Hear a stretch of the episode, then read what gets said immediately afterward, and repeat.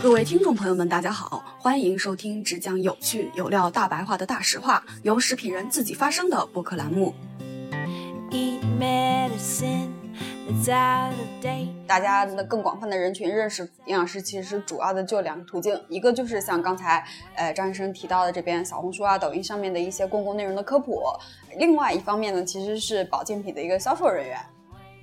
你写下来，你有什么问题，你全部写下来。因为你你再去问诊的时候，你你那个紧张又非常紧迫的时间之内呢，其实是没有办法去全部把你的问题想出来的。你现在的困惑，你过去用了哪些方法，你没有去做到，而现在当下又又想要用什么，有没有更好的方法？还有一个，这个就是骗人的，这个就不用管它了。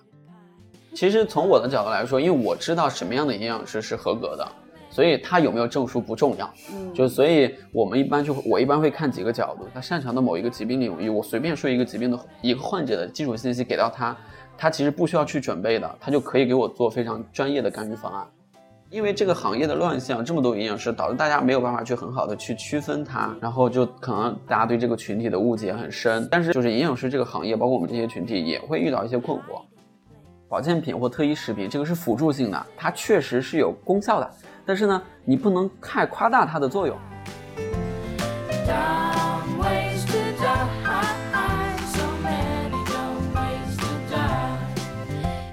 大家好，欢迎收听距离百年老字号还有九十八年的播客节目《大实话》，我是食品圈的大喇叭岳婉柔。啊，其实呢，我们的老朋友张医生在我们的节目做过很多的内容，跟我们聊过酱油，聊过新冠，我们聊老年我们如何干预。我在评论区发现大家有一些困扰，发现就是说，哎，张医生怎么总是在提一些问题，没有能够给到一个大家所谓的一个只给的一个方法论。那有些听友就在质疑，哎，张医生是不是在故意的制造一些信息差，让大家不能够更好的进行自我的健康管理呢？所以呢，大这个问题，我又请来了张医生。我觉得我们有必要先让他跟我们大家一起聊一下，营养师到底是怎么工作的，泛营养、公共科普和一对一的这种营养有什么样的区别呢？欢迎张医生。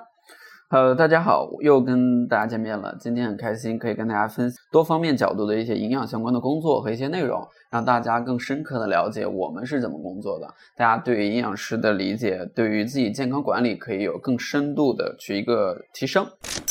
那首先，张医生就先帮我们先梳理一下，就是你们大概的一套工作流程吧，让我们也更了解你的一个工作的一个方法和你的价值所在。好，其实，在过去呢，我问过很多身边的朋友，大家听到营养师或营养医生，他他们是做什么工作的？其实大家回答都是千篇一律的，但是百分之九十九点九九的人其实都不太了解我们实际的工作。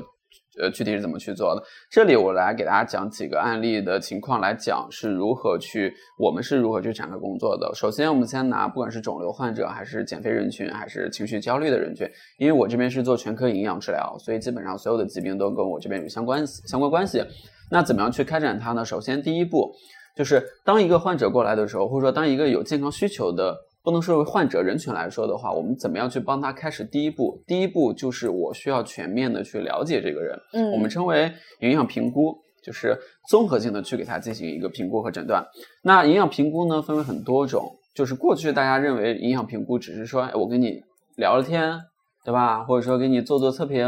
这些非常基础的，其实这只是九牛一毛，我们还有更全面的一个工作去做。给大家说啊，比如说，首先我们要对你进行一个全面的了解。第一个呢是一些生化指标，比如说你有体检报告的全身综合体检报告要过来，嗯，然后收集他们所有的患者信息和资料，然后收集完之后呢，这些检测包括呃我们体检的那些什么 B 超啊、什么 CT 啊、什么血常规、尿常规等等，那这些生化指标，还有一些更深度的营养代谢指标。那这个呢，在国内可能很多医院还没有开展，或者说开展的相对来说比较少一点。那这个时候呢，我们要给它做更深度的营养代谢的分析，因为很多时候我们营养代谢的指标也是可以定量分析出来的。这个是营养代谢的方向。另外呢，还有就是我们给大家去做一系列的问诊和咨询，就是这个是会涉及到一对一的这一块。那问诊和咨询呢，除了刚才我说的一些生化指标和一些营养代谢指标，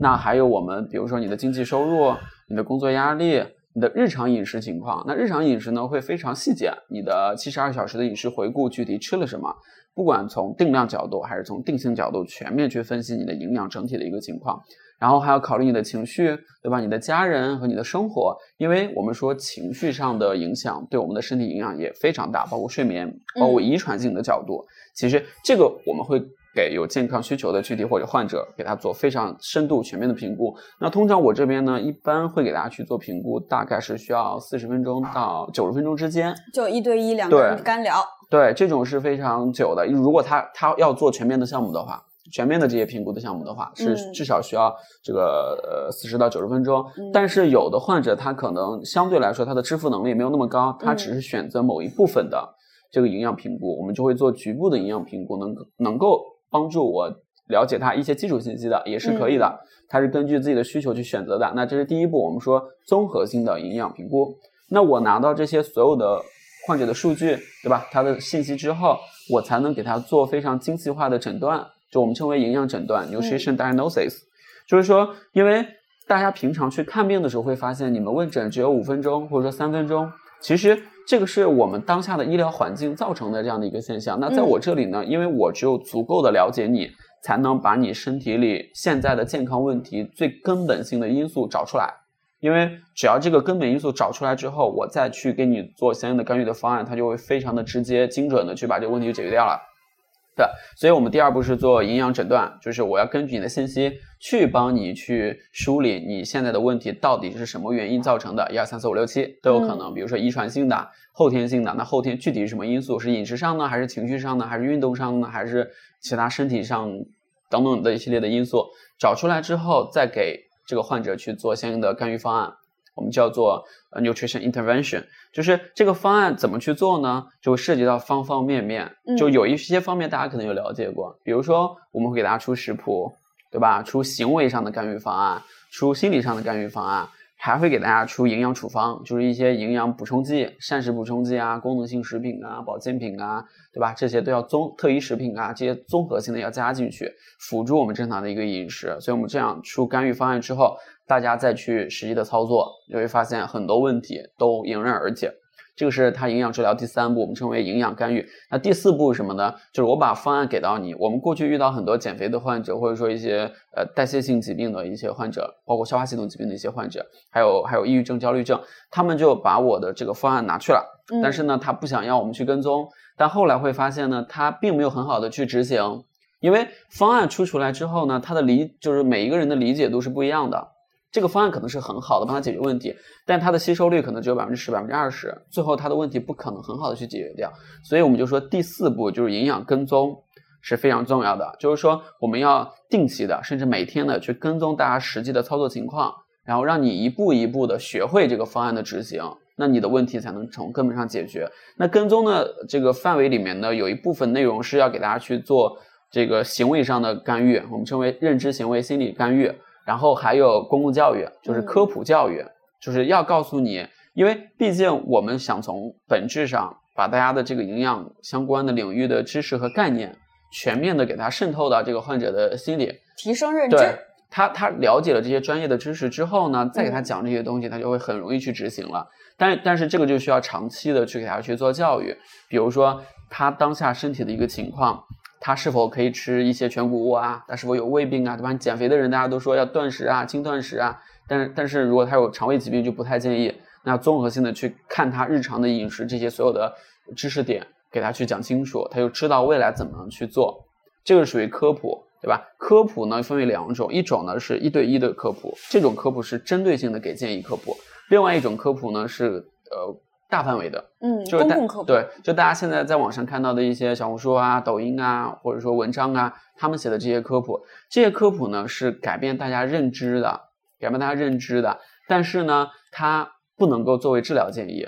不能作为治疗建议，因为它是泛的，它是泛的建议，这个建议是对的，但是它可能适用到个人身上，它就是错的。它就是错的，因为我们遇到很多这样的一个患者，比如说前两天我们有一个结肠肿瘤的一个女性患者，她一直担心自己有血糖异常的一个问题，比如说糖尿就是糖尿病前期啊，然后这个血糖受损啊，耐受度有问题啊等等，我就问她为什么会出现这个问题，我说你先不要管网上的这些科普，我们会给你做诊断，或者你去医院做一个糖耐量的测试，然后你再去考虑我未来的干预方案。但是呢，后来我发现啊，他为什么一直纠结这个问题呢？就是因为他看了丁香医生的内分泌频道，然后里面有一个糖耐量受损的一个文章的一个科普，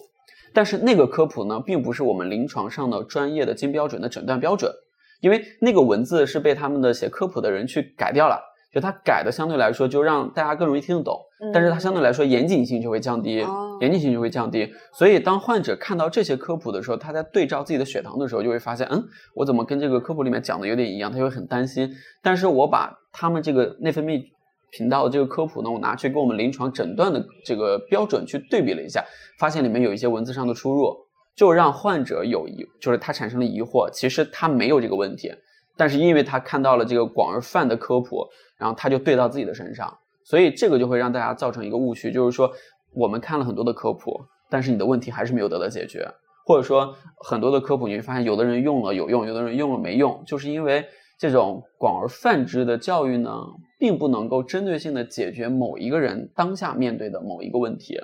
所以这个就是说你要做一对一的这种个性化的或者说精准治疗的它的一个必须的一个点，所以这四个流程呢，就是我们。呃，整体的一个工作的一个流程，整体的工作流程，其实这一套流程下来之后，它的价值是非常高的。但是呢，它的本身大家的理解度不同，就有的人可以四个流程全都做，但有的人可能只能做其中的一小部分。因为目前来说的话，我们大家的更广泛的人群认识营养师，其实主要的就两个途径，一个就是像刚才呃张医生提到的这边小红书啊、抖音上面的一些公共内容的科普，另外一方面呢，其实是保健品的一个销售人员，对，所以就是是比较，因为他们的话，呃，一个来说他们是一个公共的表达，第二方面的话，可能后面有一些商业的一些驱导，所以会有一些就是误歪的一些东西。对，那接下来就是因为。张医生刚才也介绍了，就是他整个的一套问诊的流程。那能帮我们讲一下，就是说，呃，当你去准备见一个营养师，要去做这个营养咨询了，应该怎么样准备？准备哪些资料会更高效的沟通呢？嗯，这个问题问的很好。我觉得不仅仅是找营养师，还是找医生。嗯，就是我们所有的患者，他在找我们之前，甚至我们平时，因为也要帮他对接专科医生。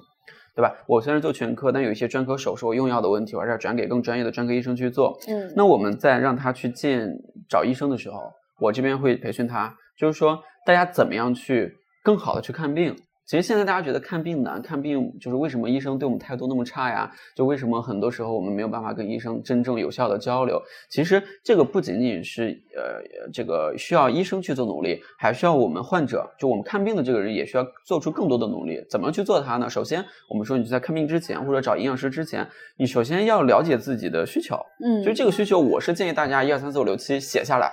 就是说以免漏了。对你写下来，你有什么问题，你全部写下来。因为你你再去问诊的时候，你你那个紧张又非常紧迫的时间之内呢，其实是没有办法去全部把你的问题想出来的。你像我这边问诊四十分钟到九十分钟，我会慢慢引导他，嗯，跟他像聊天一样把他的问题引导出来。但是你比如说你去三甲医院，那这种他没有足够的时间去给你聊这些东西，那就你问什么他就回答什么，他不会再引导你，因为时间很紧迫。所以建议大家把自己想要的问题去提前理出来，嗯，这个是非常重要。那在理问题之前呢，大家需要前期，就比如说你去找营养师，就比如你是要做检查呢，你还是要去买保健品呢？你还是要给你开营养处方，还是要治疗什么疾病，对吧？你你把这个需求要要想得很清楚，就想清楚之后，比如说你你要治疗，假如说以肿瘤和减肥人群为举例，你你要减肥，那那过去可能是用了很多种方法。就你想要用什么办法？你现在的困惑，你过去用了哪些方法，你没有去做到，而现在当下又又想要用什么？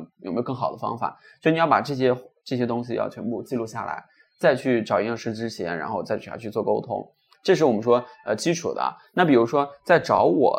就是见我之前的营养师，像我的助理会告诉大家，首先我要收集大家的一些。呃，饮食的信息，对吧？你的饮食记录，具体吃了什么，吃了多少，每一顿每一餐，全天吃进去嘴巴里的所有东西都要给我记录下来。嗯，吃了多少，对吧？这个是最基础的。第二个呢，就你不想在我这儿开检查单，OK，没问题。但是就希望你把近半年内的所有的体检报告、所有的检查报告，然后你全部带过来，对吧？包括你你吃的这些保健品，包括这些，你把它的配料表或者说营养成分表拍拍照拍下来。然后我这些都要去综合性的分析，才能给到大家去做建议。所以建议大家在去做营养师之前呢，就把这些所有的基础的信息先准备好，先准备好，然后才能做深度系统性的一些一些咨询。但是这些是最基础的。但是还有一些营养代谢呢，这个需要提前做检查。就我们会安排大家先做营养代谢，不管是抽血的，还是采集粪便的，还是等等一系列的，就是肯定你给到的这个数据报告越全，我这边给到的营养诊断就会越精准。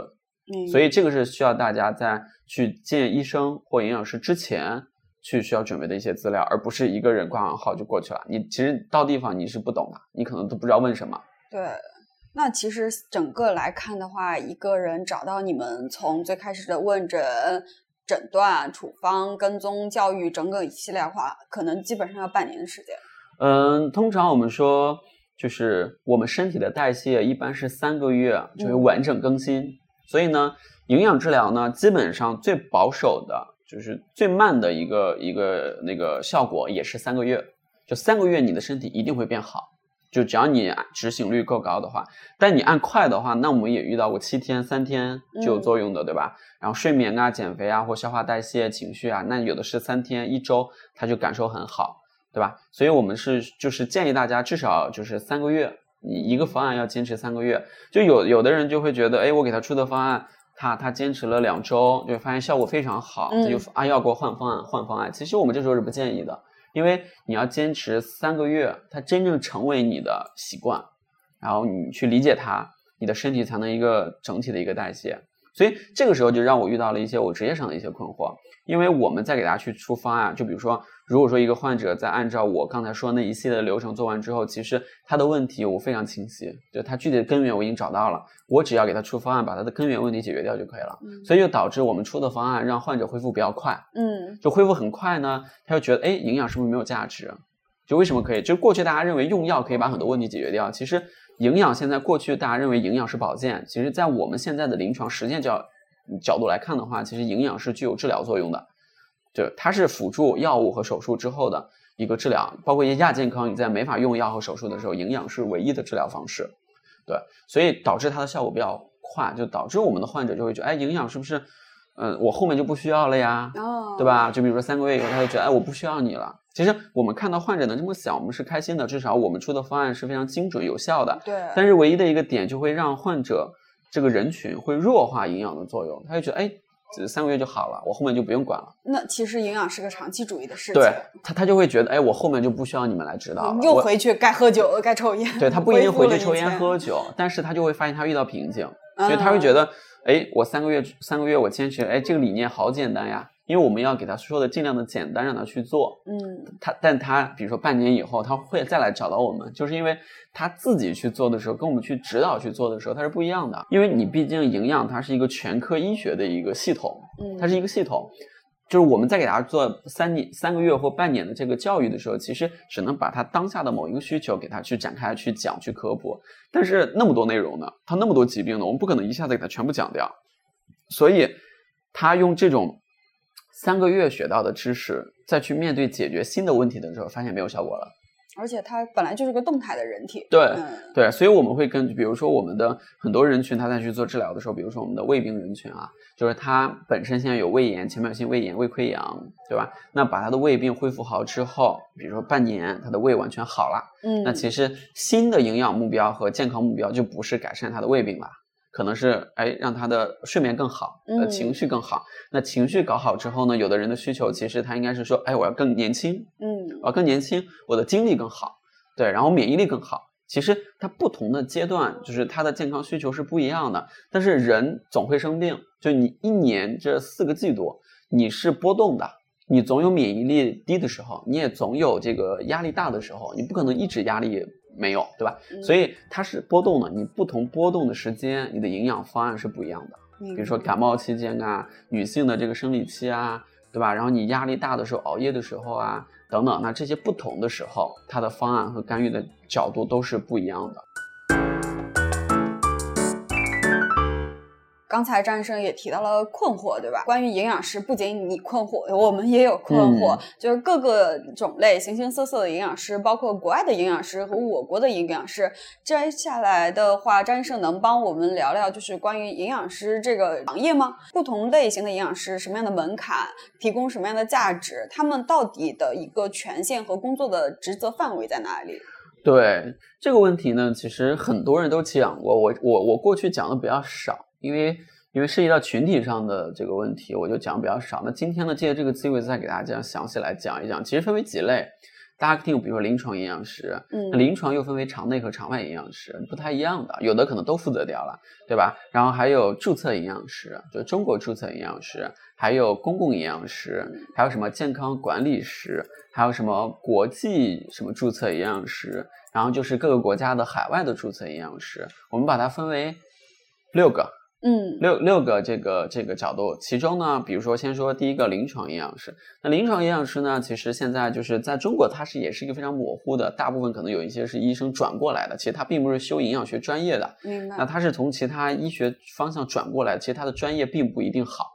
并并不一定好。但有一些，就这个要看了，要看他具体的专业背景了。对，这个是在临临床营养师啊。那临床营养师大部分就是说，比如说 ICU 的啊，比如说住院的一些患者，他去给他配餐啊，这些作为一些这些基础的一些工作。嗯，对。然后还有注册营养师，那注册营养师呢，相对来说是咱们国家比较呃健全的一个系统，它是模仿日本和海外美国、欧北美这块儿这他们国家的这个制度，现在也越来越成熟，就导致现在。咱们中国国内的注册营养师会越来越多，对。但是现在的注册营养师呢，它是一个呃报名审核制加上一个考试的一个形式，所以就导致它有一系列的弊端。就就是优点有很多，那我们就不讲了。就弊端有什么呢？就是说呃实践能力不足，就是说很多营养师考了这个证，就以为可以哎有更多的患者来找他。以为就可以找到更好的工作，也以为可以有更高的收入，其实并不见得，因为你只是一个考试的一个资格证，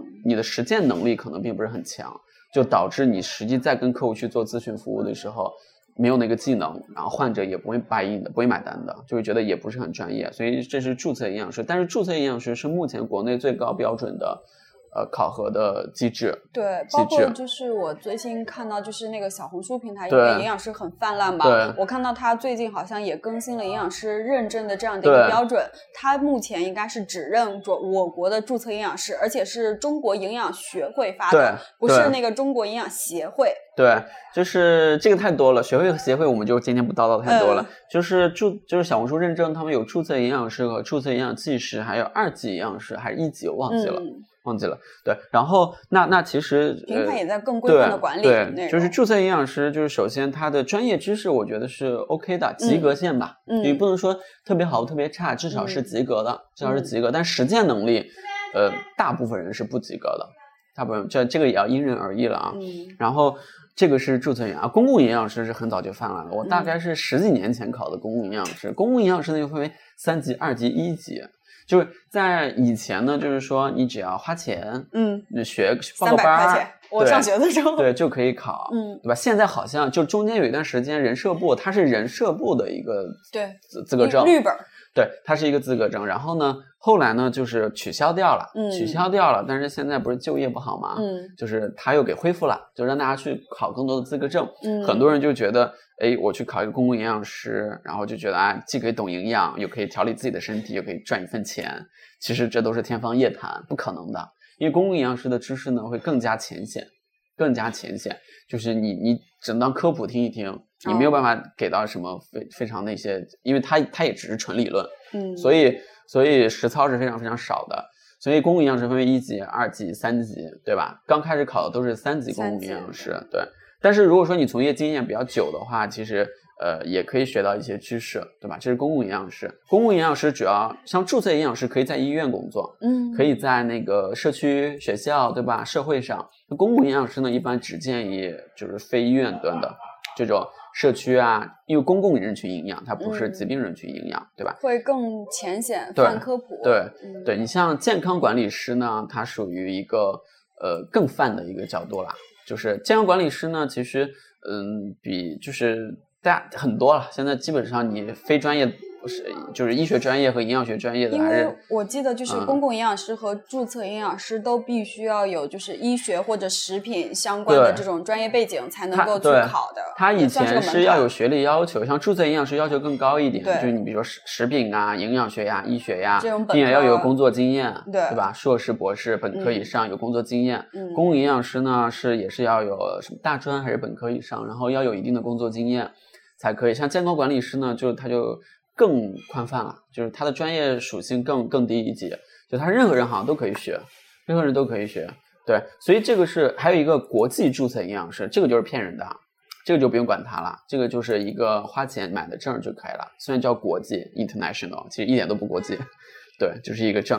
对，然后还有一个就海外注册营养师，比如说欧洲，呃不，美国、嗯加拿大、澳洲、日本，像这些海外的一些注册营养师 RD 呢，相对来说它的呃制度会比中国更健全，所以它专业水平相对来说会更高一点。对，这个是我们从证书角度来说去嗯看，但是从我这么多年的从业经验来看的话，像我就是在三甲医院工作、私立医院工作、国际医院工作，包括香港那边国际医院，就同时我也在就是我也考了中国的 RD 啊，公共营养师很多年十年前就已经有了。所以就是关于证书这个事情，我刚才说的是那些。抛开证书，我怎么看？比如说我去招聘我的助理，我的团队里的人达到一个什么样的水平，我才会满意。首先呢，我不会优先看证书，因为我觉得证书它不是最重要的。虽然对于大部分人，比如说 HR，他不知道筛选这个人的专业的时候，他会先从证书开始。嗯，对对，但是像我本身这个行业包括一里工作，般包括一般犯科普的时候，大家都先亮证书。对，其实其实从我的角度来说，因为我知道什么样的营养师是合格的，所以他有没有证书不重要。嗯，就所以我们一般就我一般会看几个角度。第一个角度就是是否在医院有工作经验。对，一个营养师想要进医院工作是非常难的。对他如果有工医院的工作经验，说明他在专业上得到了医院的那一层的审核，他就嗯不会太差。不一定说他非常好，但是他一定不会太差。对。第二个呢，就是说看他是不是营养学的本科和硕士，对，只是本科还不够，必须硕士以上。因为营养学是一个交叉学科，像我们必须修食品、营养学、心理学、医学，其实呃各种就要修。其实你本科阶段你四年的学习根本没有办法去接触到非常深度的营养的这个呃知识的系统性的学习，因为它是一个综合性的学科。对对，所以一定是学历，就是说你是否是本科和硕士，就至少是硕士起，就是至少我的团队里面只要是硕士起，对，然后医院工作经验，就是，然后再看他的患者的病例案例，然后咨询时长，对吧？基本上有这个硬性的条件之后，这个营养师的专业水平就不会太差，然后才是看证书，然后才是看证书，最不重要的证。对，我会把证书放到最后，因为证书说实话就含金量不是不会很高，一定是你的实践能力嗯和你的专业水平，就是你的学历，因为你上学校，你你这个其实有国家和各个国家帮我们去审核，其实他就很好的去判断它。对，然后那有这个筛选之后呢，就比如说我们在面试的时候，那你营养师其实。就是真正专业的营养师，说实话，比如他擅长的某一个疾病领域，我随便说一个疾病的一个患者的基础信息给到他，他其实不需要去准备的，他就可以给我做非常专业的干预方案。对，明白。那这个就是你面试的时候就可以直接去判断出这个人是否是专业的。其实就是医生靠临床实践出呃来，他经验。对他不仅仅要经验，他还需要，因为现在营养它的知识是更新非常快的，对非常快的，不是说你看到一些指南你把它背下来就可以了，其实不是的，并且它是一个全科的，可能有一些专科，我就说有一些人减肥很容易嘛，就比如说是减肥专科的营养师，然后但是呢。你减肥只是把你瘦下来，但是从综合性健呃健康的角度来说，你还是要懂心理学、基础医学，对吧？然后还有各种行为心理学，然后营养学都要去懂的呀。不仅是减肥，但减肥相对来说比较容易，所以就导致现在减肥和慢病、糖尿病的这些营养师比较泛滥。这个呢，其实在专业技术上，对于专业的营养师来说，这个就是幼儿园水平，就是他他就是是个营养师，其实他都可以帮助大家去减肥，所以减肥是最容易的。减肥是最容易的。但是呢，就是因为这个行业的乱象，这么多营养师，导致大家没有办法去很好的去区分它，嗯，去去区分它，然后然后就可能大家对这个群体的误解很深。但是就是营养师这个行业，包括我们这些群体也会遇到一些困惑。嗯，接下来帮我们展开讲讲你的困惑。对，困惑有很多。我拿我自己来讲，比如说我当时从香港回来的时候，其实我是想找一份我现在想做的这样的工作的。嗯，但是呢，没有这个岗位。对对，没有这个岗位。就比如说，我是想说，哎，我用我全科的这个，因为我学心理学、食品和营养还有医学嘛，我就想把这个整合的这个我想要做的这个营养治疗，给帮助更多的患者在医院里面去帮助到大家。嗯，但是我在去医院投简历的时候，或者说去三甲医院去给他们去面试的时候，我发现大家好像就就也不能接受这么前沿和全面的一些理念，嗯大家觉得觉得太复杂了，然后呢，时间成本又很高，然后呢，导致很多人的消费群体也达不到这个消费水平。就是像一系列的问诊这些资讯，其实它呃虽然费用不高，有的高有的低，但是大家认为这个就是很高，就是大家这个这认知没有跟上，所以就导致我也很困惑，就感觉找不到工作，就是医生技能没法用，就包括我我现在很多从美国回来的同学、澳洲回来的同学，他们也遇到这样的问题。就呃前前前几年大家回来的时候，就会发呃怎么感觉找不到想要的工作呢？就相对来说，国外的医院提供这种岗位更多一点。这这是一个困惑，还有一个困惑呢，就是说后来呢，我就去企业，嗯，就是去企业去去去哎做一些营养师的工作。后来发现呢，他们就把我当客服，嗯，或者把我当销售，对吧？他们觉得你用专业的技能去帮助他改善问题不是特别重要，更重要的是说，对，你就让我卖保健品，对吧？然后这个东西你去卖给他，这个价格卖得越高越好，对吧？要使劲的夸张它的功效，嗯对吧？这个是他让我去做。我说，哎，这个也跟我理解的不太一样。我说，保健品或特医食品这个是辅助性的，它确实是有功效的，但是呢，你不能太夸大它的作用。嗯，更多的作用呢，还是说我们要有综合性的营养治疗和诊断，然后再给他去解决这些问题，呃，饮食上，对吧？去给他解决。但是呢，我发现这样就很少，去感受了一下，就会发现，呃，没有我想要的。后来我就自己创业去做一个医疗公司，是专门做我这个方向的，就是我自己想做的这种个性化全科的医医疗。那再后来呢，因为做的越来越专业，又被返聘到国际医院和三甲医院去了。对，然后就导致我现在的工作基本上是有在私立医院和三甲医院，然后还有就是非医院渠道的一些这个客户或者说患者去给他去做线上线下的这种治疗，就是这种。那那这是我实际的一个情况，但是有更多的营养师呢，可能嗯，他他过去没有想过那么多，嗯。他觉得哎，我考一个注册营养师或一个公共营养师，我就可以呃去企业找一份很好的工作呀，或者说大家听到我这个群我有这个证书就可以来找我去做治疗。但其实现实社会呢又不太一样，现实社会就是可能呃过去也遇到一些问题，就是说去找一个营养师会发现，就是我我有患者会给我讲，就因为他是我这边的客户嘛，嗯。因为他在小红书上，然后他就他就看其他的一些营养师在科普，然后呢，他有一些朋友去呃那个小红书上去给人家私信，就问一些问题，因为我这边他们问我问题都是收费的，嗯就我不会免费给大家去做问题的解答。然后呢，但有一些营养师是给他去做免费解答的，但是呢，他就反馈，对对对，就是他说，哎，前钱羊毛出在羊身就身。前几句好像还在给他分析问题，怎么一转眼就是说你要买这个吃的，就这个保健品之类的东西，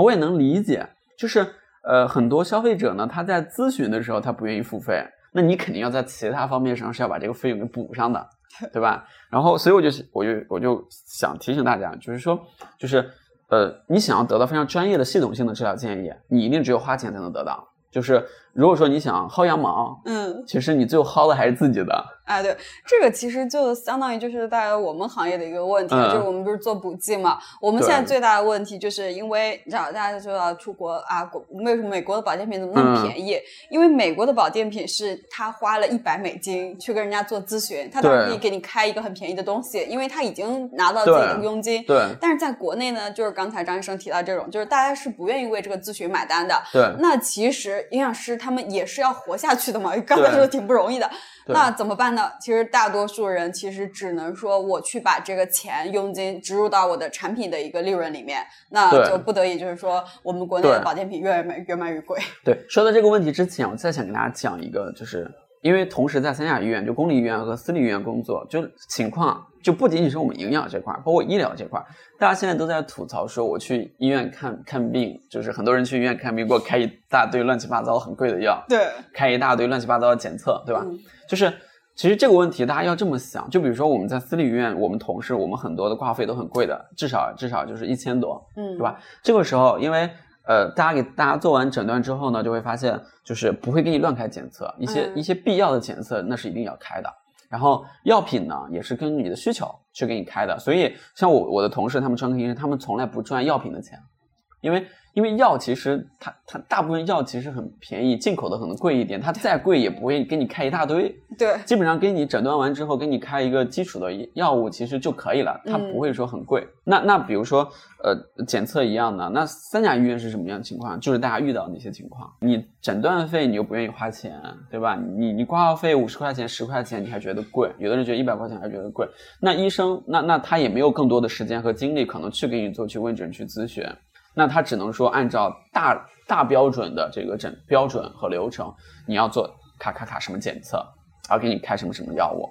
然后他给你开掉了。他们好像现在医生也是系统了，点点点点就全部开好了，都不用像以前对，写所以呢，这个是不管是体质问题，更多的还是大家认知的问题。所以遇到这个问题呢，我就建议大家，就是你在看病的时候，其实，呃，我们去挂号，对吧？给了挂号费，你如果知道怎么去看病，你就跟医生说我要做什么什么检测，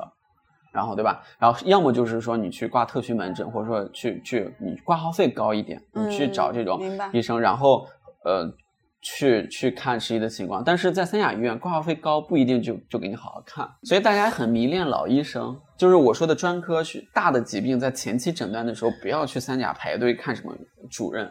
就看那些三十岁到四十岁之间的中青年的医生，他他也刚工作没多久，他激情也在，他也没有那么老油条，他也会给你好好看。然后，所以跟这些医生去看一些小的问题，其实是是很很好的，很好的。哎，你这么想到，让我想起之前就是在上海有一个，就是我就是好像就是脸上长个包这些小嗯、小问题，我只去了一个二甲医院，对就没有必要去浪费那个资源嘛。对，然后去那个二甲医院，然后那个医生应该就是你说的年龄段，他真的很认真，对他还会他用那个病历的那个本本，他帮我画了一个为什么我会长痘，皮肤结构什么样的图，那边给我讲十五分钟，讲的很透彻，服务真的很好。对，我觉得看病，包不管是营养还是疾病，你花的费用是守恒的。嗯，就是你去三甲医院，可能环境差一点，排队时间久一点，挂号费便宜一点，可能整体可以走医保。但是你要算上你的时间、交通，还有你整个看病检查，你整体的费用，你要看这个。然后你再去看去好一点的环境，就比如私立医院环境好、诊断好，然后可能正常的收费的这种情况，你要对比整个这个情况，然后你再去考虑你到底是选择什么样的医疗水平适合自己的。我们说不要选最贵的，只选适合自己的。对对，只选适合自己。那这个问题我们讲完之后，我们再讲刚才说营养师这个问题啊，就是、呃，我就是跟两个角度去看，第一个是从营养师角度来看，就是我想给到大家分享一些，就是说大家不要害怕去卖特异食品或保健品。嗯，因为像我们是有处方权限的，虽然中国在这个法律上，它对营养处方权限没有明显的界定，嗯就是专业的营养师是有营养处方权限的。比如说，我们去给到大家去，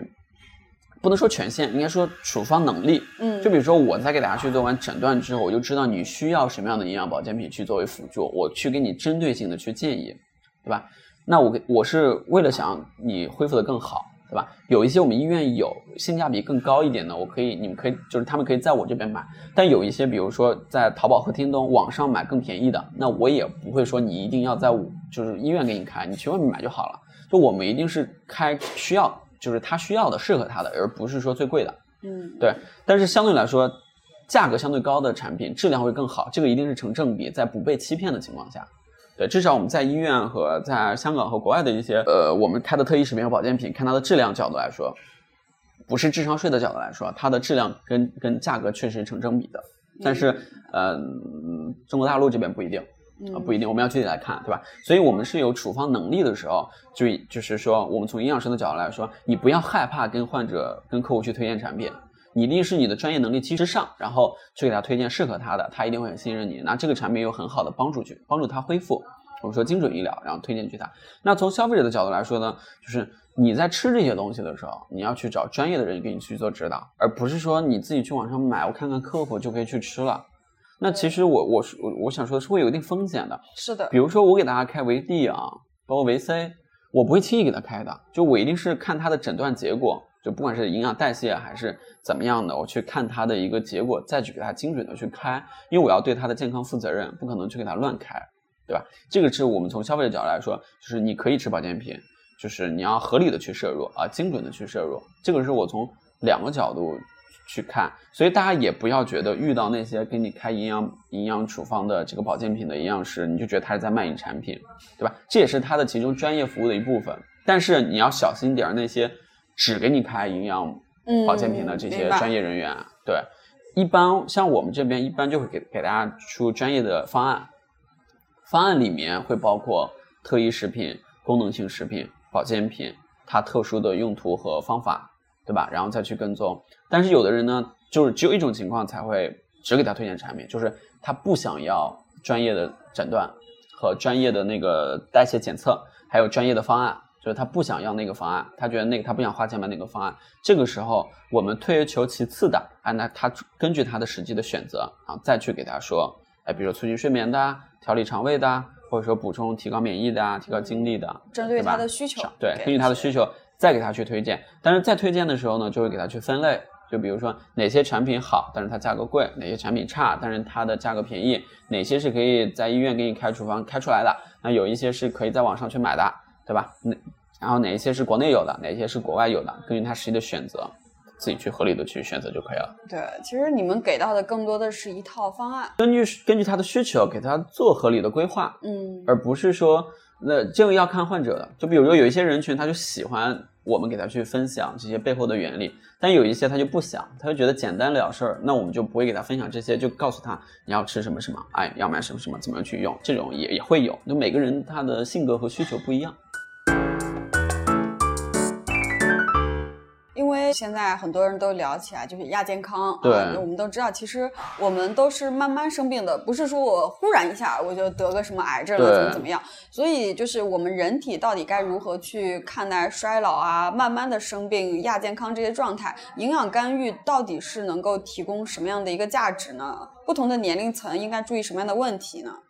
对，就是之前我在网上看到谁说的一句话，就是我们的肿瘤不是突然。发生的对，是突然发现的啊，对，是突然发现的。嗯，其实很多疾病都不是突然发生的，嗯，是突然发现的。嗯，就是它在发现之前已经潜伏了很久一段时间。那一般从现在，比如说我们有更高端的检测，提早测出来。嗯，但是大家可能不了解，就觉得这个是骗人的，很多人也不愿意去测。比如说现在很多人连体检都不敢去，所以一定是早发现早治疗。然后现在比如说很多疾病问题是突然发现的。突然发现了，那发现其实有的时候大部分其实已经晚了。其实我们说一些小问题的时候，开始去改变它，比如说很多慢性疾病，对吧？有炎症导致的，然后最后变成了重大疾病，不管是肿瘤啊，还是需要做手术的呀，等等这些问题。不同年龄段它的需求也不太一样。就我就比方说，我先从小朋友来说，嗯，小朋友来说，那就要从备孕开始。就比如说我们要怀孕了，那怀孕之前呢，你要备孕，你要想好我自己的身体有什么问题，要去解决它。然后可以怀上一个健康的宝宝，对吧？那孕期一系列呢，就要孕期的营养干预，嗯，不仅仅是对妈妈，对孩子未来也非常重要。然后就生生出来宝宝，对吧？那前四个月啊，前六个月辅食，六到呃，然后后面六到十二个月，六到二十四个月这种不同的健康问题，然后是长大小学，对吧？然后慢慢的到我们成年，对吧？那因为成年听听众大多数是成年人，那那成年我们怎么样去看呢？比如说现在二十岁到三十岁。大家的没什么大的问题啊，对，大的问题很少，对吧？但是这个大的问题很少，是因为大家不知道，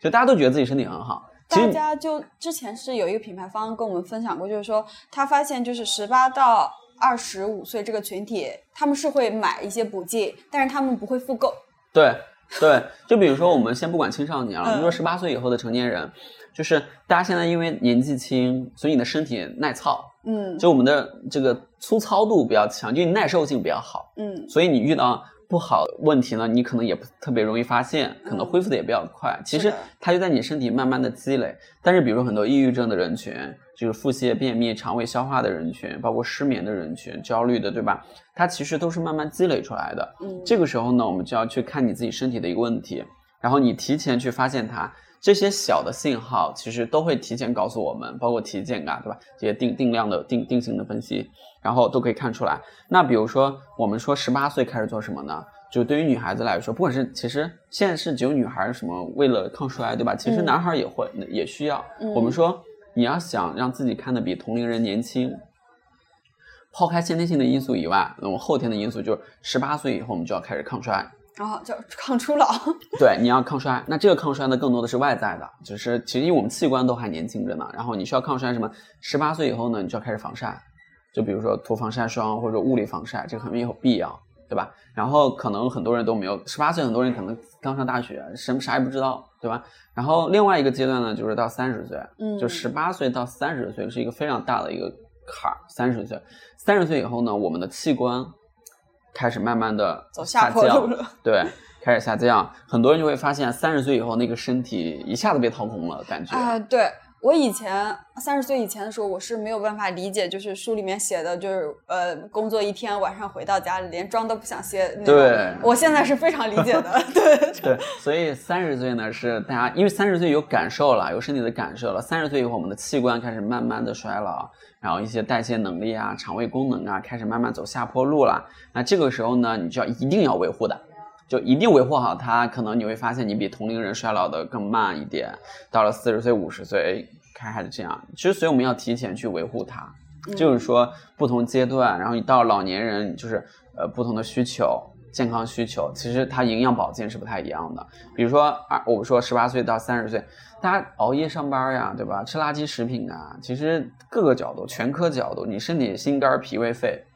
肾所有的这些器官，你都要去考虑它怎么样去保健，合理的去保健。这个不是说你花钱多，你要合理的去保健它，就是就是关键你是要如何认知到它，这个很重要。那接下来，张医生，你以你自己为案例，能帮我们讲讲，就是说，呃，在营那你的整个的一个，就是也在往下滑的路上了嘛？你的自己的一个对自己的营养干预提供了什么样的价值？从哪些方面来保养呢？嗯，这个就说到年龄问题了，自己也老了，嗯，对。然后，那我给大家讲一讲我我自己人生中我对营养的接受和我最开始面对这些所有的问题，我自己的解决方案，嗯。呃，首先呢，其实我是从二十二十岁，嗯，其实我是二十岁开始，就是上大学以后呢，就是开始对营养有一个呃真正切身的理解，切身的理解。其实我是十九岁上大学，我二十岁其实就已经考了营养师。就公共营养师，对，然后呃后面就注册一系列的，但是二十岁的时候呢，就我就非常开始注重饮食了，就比如说，因为我没有肠胃的问题，嗯，然后二十岁的时候呢，我就开始每天早晨吃燕麦，那会儿上学住在学校里，然后可能也不太方便，但是呢，我就我去逛超市的时候，就发现有哦有这么多，怎么这么多食品。我就全部买回来家去去尝去品尝或者说去感受它。那当我选到燕麦这个产品的时候呢，我就觉得哎，这个口感我是可以接受的。嗯，然后我也觉得我就知道燕麦车有营养。那会儿也不懂，就可能只懂皮毛。然后呢，我就会买干的那个燕麦，就是纯的那个燕麦，干的，没有加任何东西，没有口味的，就泡水直接吃那种。对，然后也不是膨化的，就是那种没有味道的，很多人都觉得这很难吃的那种。挤压过的那种。对，然后它是免煮的。嗯，然后我就。我还记得是西麦，嗯，后来一段时间我工作，我有研究燕麦，就是不管是桂格还是西麦还是加乐氏，其实都有研究。那我最开始其实我吃的是西麦这个国国国货品牌，应该是国货的吧？但是它的厂商好像有在澳洲，嗯，就就是然后我会把它放到我的瓶子里，就比如说我早早饭我不想吃饭，我就泡泡点热水，我就加点奶粉，嗯，然后就这样吃。其实我已经保持了从那会儿是哪一年呀？一二年，嗯，十年了。有十年，现在我基本上就是我的早餐都会离不开燕麦这个东这个东西，对吧？这是我来说，因为我没有胃病，有胃肠病的燕麦可能就不建议吃啊。那接触营养之后，就是那慢慢你在学习的时候就会发现，哎，你就了解的东西越来越多。然后呢，呃，但是以前我是不吃任何保健品的，嗯，不吃保健品的。呃，然后到了二十五岁以后，嗯就二十五岁其实已经开始工作了，就是就是不管后面的读硕士还是做研究还是怎么样，其实会更加关注这个自己身体健康的一个方向。再到后来自己研究一些特异食品、保健品和代谢一些一一些类型的东西之后呢，我就慢慢的就把这个保健品加进来了。保健品加进来了，就我我怎么去加呢？比如说，就包括现在我是怎么样去看待这个问题呢？就是我一定是精准补充，比如说我三个月去做一次肠就是肠道代谢的分析，嗯因为因为我们很多问题都会经过肠胃消化，在粪便里面代谢就可以看出很多代谢型的问题，不管是激素、还是维生素、矿物质、营养、氨基酸、碳水、脂肪，还有免疫物质，还有细菌，还有各种就各种能想到的，基本上大部分都可以勘测到。因为我先天性的代谢能力，比如说我对这个美白的能力、碳水、脂肪、蛋白质、氨基酸所有的代谢能力，其实在我二十五六岁的时候，我已经全部测过了。嗯，就我知道我先天性自己的一个整体的一个能力是怎么样的一个情况下，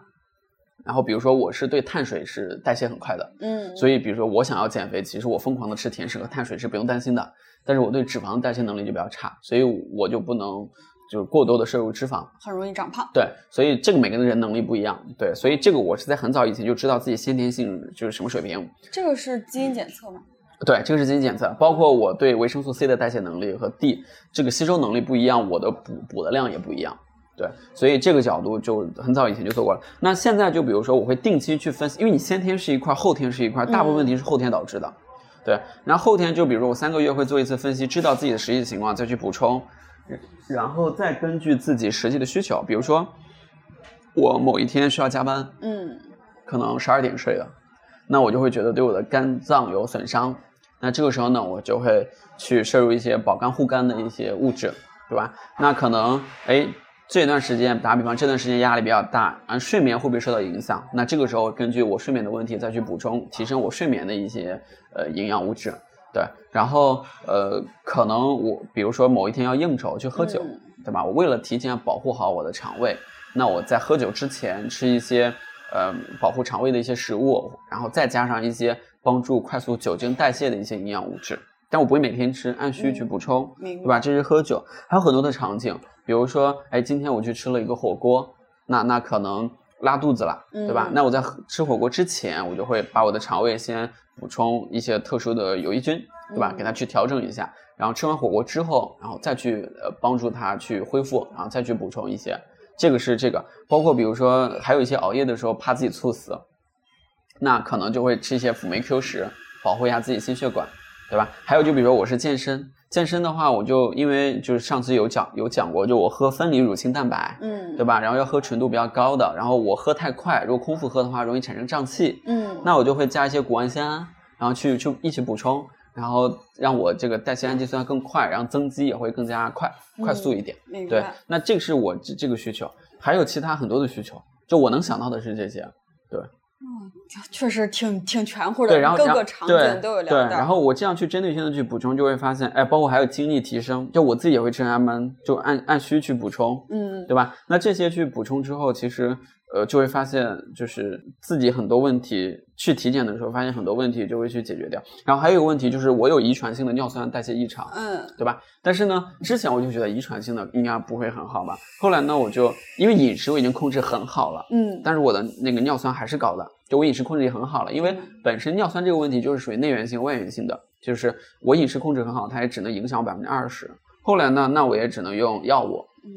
对吧？但是我调理尿酸，我就去找内分泌的医生，我我说你不要帮我诊断，你就给我开什么什么什么药物，嗯然后我就自己按就是坚持吃下去，那现在就完全恢复了，完全恢复掉了。所以这个是要综合性去看，就是这个是我对我自己，就是包括体检、检查、基础的体检、深度的体检，就是我不知道之前有没有在节目中给大家讲过，就是我之前就我今年年初是刚做完一个肿瘤的手术，呃，这个肿瘤手术呢，其实就是因为我是整个病房里面最年轻的，嗯因为大家觉得，哎，怎么三十多岁就得肿瘤，感觉好可怜，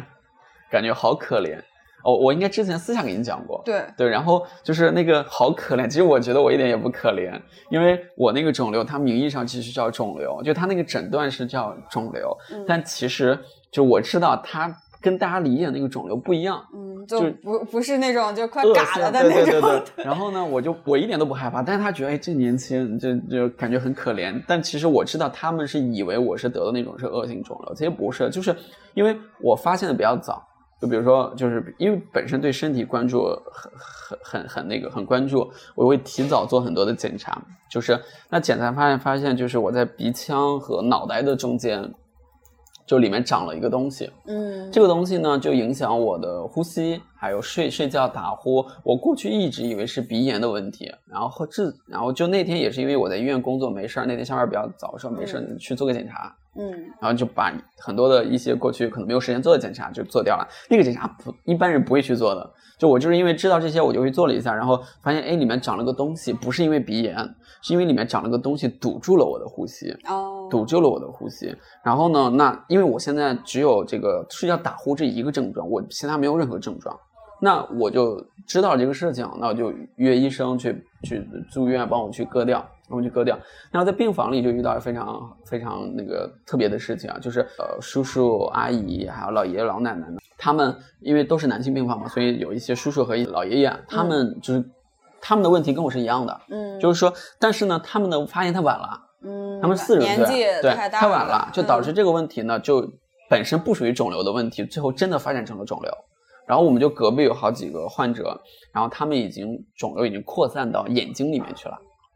眼睛和整个颌面部，就是他整个脸上，就是如果说你想要做手术，像我做个微创就可以了，就很快就可以出院了。然后呢，他们不行，他们已经完全的变成恶性肿瘤的那一个方向，就是癌细胞已经扩散到眼睛和脸上。如果要做手术把这个癌细胞清除的话，就必须某一边的脸的上的肉要挖掉，鼻子切一半，眼睛也要挖掉，因为这已经有对吧？你只有把它完全清除掉才能那个啥，所以就已经很严重了。但是呢，他们就很害怕，就不愿意做这样的手术，所以就去做化疗。但是你做化疗和放疗对身体损伤非常大，所以基本上康复的概率不会特别高，就它有可能复发的，所以所以就遇到过这种情况。这个就是我自己亲身经历这个事情，就是想告诉大家，其实很多疾病一定是要更早去发现它、预防它，才能把这个问题解决掉。如果说我现在没有去了解这些东西，我没有去做这个检查，或者说我没有当下没有解决这个问题，因为很多人会发现我们体检嘛，嗯很多人自己血脂高一点啊，有一些肿瘤标记物异常的一个呀，大家觉得哎什么小事情，脂肪肝呀小事情，尿酸高小事情，不用管它。但其实这些小事情过了一定的级别之后，它就变成了重大的事情。对二十岁的时候可能不是问题对，五十岁的时候就是大问题。对你像我做完手术，我就住院了两天，后面就恢复了呀，基本上一周我就可以正常上班了，对吧？这个恢复很快，并且它的手术费用也不会特别贵。嗯，对，然后那像他们到了那个年纪之后呢，就是你基本上就变成了重大疾病。说实话，那个花的钱，那你肿瘤那化疗药物那钱很多的，嗯，那你没有几十几万、几十万是这个病是看不下来的，并且你你生活质量也很低，是的，就是你等于在向阎王爷求要命，对要时间，嗯，对，要时间，所以有可能就随时就离开了这个人世间。对，就是这个问题。所以希望大家就是说，呃，以我自己这个经历来说的话，我们要提前预防自己的疾病，嗯早发现、早治疗，就不要拖到最后。拖到最后，其实，嗯，就是花的钱也多。明白。那其实你刚才分享下来你自己的一个案例和干预的话，我发现就是你的所有的补剂也好，还是你的健康调理也好，就像你嗯最开始说的，它是一个阶段性的，针对于当下的问题对来排的，一是一直在动态改变的。你不同的场景下，比如说喝酒了、熬夜了、加班了、运动了，面对不同的问题，比如说是要累了啊，等等等等，然后提升精力等等，然后要有不同的需求，然后你事前或者事后搭配不同的补剂，并不是一个所谓的一个十全大补的概念。对，嗯一定是要按照需求去补。但是就像我的这个情况，其实我很好的注重身体了，但是由于遗传性的问题或社会环境的问题，我没法嗯改变，我们还会有身体上的一些我们无法预料的一些事情。这个就是我们说用。早发现、体检、检检查的方式去做，但是你不同阶段，就比如说我术后之后，我给自己做了营养治疗，营养是有治疗作用的，就我术后的营养，我就给自己开了一一堆营养处方，我就自己嗯补充，那我恢复就很快。但是我们同病房他们可能就没有这个概念和意识，那么就恢复相对要慢一点。就包括很多肿瘤患者也一样的，就是你有营养干预的，就是它恢复就快一点。所以不同阶段要根据自己实际的需求去选择合适的产品，然后去做合适的干预方案。因为身体受伤了，真的需要更多的营养素，然后来非常耗能的一件事情。对。那最后一块的话，第四个问题就是想说啊、请张医生这边来跟大家聊聊，就是说我们普通人如何在日常生活中做好自己的一些健康管理呢？日常生活中啊，有哪些呃小的技巧，或者针对于我们打工人常见的一些问题和慢性病，有一些什么样的一些建议？对，呃，这一块呢，我们称为泛科普，就给大家的建议有有点用，定针对对于每个人个人不一样，但是它嗯。会有点用。对。嗯，比如说，首先第一步呢，我是希望大家多了解相关的医疗和健康相关的知识。嗯，对，因为你只有建立正确的认知，你才能不会被市场人员所欺骗，嗯，才不会被网络所哄骗，对吧？不要进入自己的信息茧房。对，你嗯要改变自己的认知，就是健康认知。改变健康的认知的方法有很多，嗯比如说网上的科普确实是一块儿，但嗯是你你你要有自己的判断能力。比如说嗯我的小红书，我也会呃做一些科普，呃就是包括各个渠道的科普，大家都可以去看，大家可以去看，对，从网上学习这个改变你的认知，这是第一步。第二步呢，就是大家可以找专业的营养人员去做。呃，一对一的咨询，因为嗯就比如说某一个小的问题，嗯比如说线上一些问诊，它不贵的，然后你他他从底层把这个问题给你梳理清楚，嗯你这个认知就可以改变掉，然后你就可以不被市场上的一些广告啊这些东西所所欺骗，嗯，对吧？这个是改变认知最快的一个办法，对吧？然后另外一个呢，就是哎，多听听这种健康类的节目啊，或者说呃这个就包括线上线下的一些讲座，嗯等等，对对，这些都看一看，这是改变认知的一个有效的一个途径。第二个呢，就是有一些实践性的。那嗯实践性呢，就比如说，啊、就是我不想说太泛的什么早睡早起啊，好吃好喝呀、这个没有什么意义。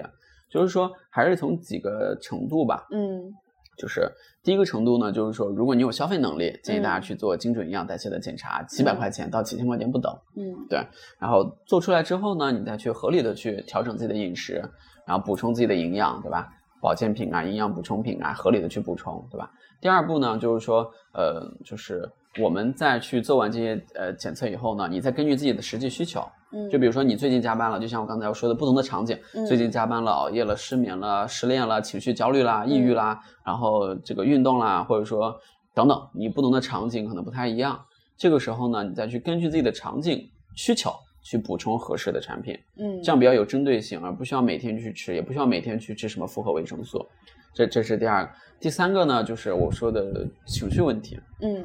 呃，情绪会单独拎出来讲，就是比如说我每天第一天起床，嗯我我会拉开窗帘，我会告诉自己，就不管是呃晴天还是阴天，我会我都会告诉自己，今天要好好吃饭，哎，我要运动，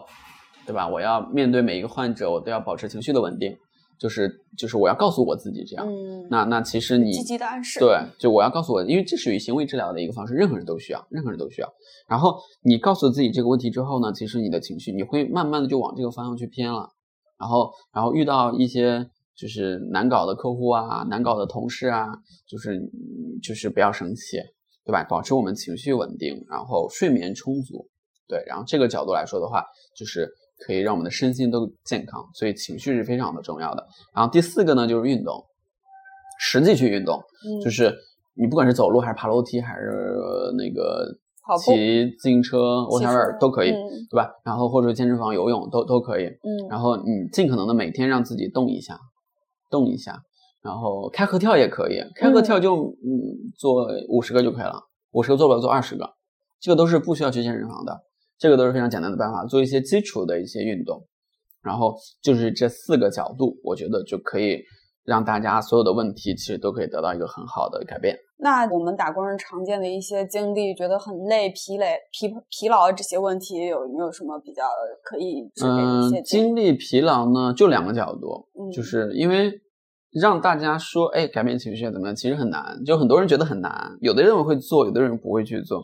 就是最快的办法肯定是营养保健，嗯就你补充一些提高精力的这这这些这些东西是可以帮助你的，但是这个精力又分很多，你到底是免疫力精力呢，还是肾功能呢，还是这个睡眠的精力呢，还是你你整个思大脑的这个活力的这个精力？就是这种不同的需求，我们给大家开的方向不太一样。嗯，对，所以这个是从营养保健，我觉得是最快的，最快的。然后其他的生活方式是长期的。就短期呢是用营养保健的这种营养补充品、特医食品的角度去补充，长期的角度来说的话，就是你你整个要从自己的底层的这个东西去调理。嗯，对。那有一些书之类的推荐吗？书的话，首先就是《中国居民膳食指南》最新版是二零二二版，嗯，大家可以去淘宝上买，嗯，对吧？这些基础的东西大家可以去看一看，对自己每天需要的东西有一个基本的认知。对，其他的书我就不怎么推荐了，因为。其他的书它都是作者自己写的，加了自己的想法，对吧？他加自己的想法呢，我就会觉得，呃，有可能他的知识体系就不是特别健全，对，他就会让你带入误区。因为我有很多客户经常来给我截图说，哎，这个书上是这么讲的，为什么跟你们讲不一样？我就会说。书上的内容呢，是这个作者他是根据自己的那个角度来说，去让你们更容易听得懂，所以他把很多话说的很浅浅显易懂。嗯，但是从专业的角度来说，他不一定严谨。嗯，明白。所以呢，有一些个人写的书，大家可以随便看看打发时间。嗯，但不要太太去迷恋它整个。不要较真儿。对，不要太去说你去执行一对一怎么去这样。对，因为我们在给大家去讲治疗方案的时候，就是就是这些作者写的一些理念，有一些是对的。对吧？但是呢，你在实际操作的时候呢，可能根据你的情况，它就不一定是对了。嗯，所以它经常是这样的。所以，就我建议大家看官方的指南，对，那个肯定不会错，因为那个就是给到广大人群去用的。泛泛人群如果说需要个性化的个人的，那就建议找专业的人员去做治疗。嗯，对，他会从综合性的角度给你去看。所以这些书籍。我就一般不会推荐大家去看太多。好的呀，那非常感谢张医生今天跟我们的分享。相信呢，如果大家有什么样的想问的问题啊，还有一些收或者还有一些需要补充的，可以在评论区和我们的互动。然后接下来呢，张医生也会给我们带来更泛泛化的一些更细分内容的分享。你如果你有想聊的话题、想听的内容，也可以在评论区告诉我们。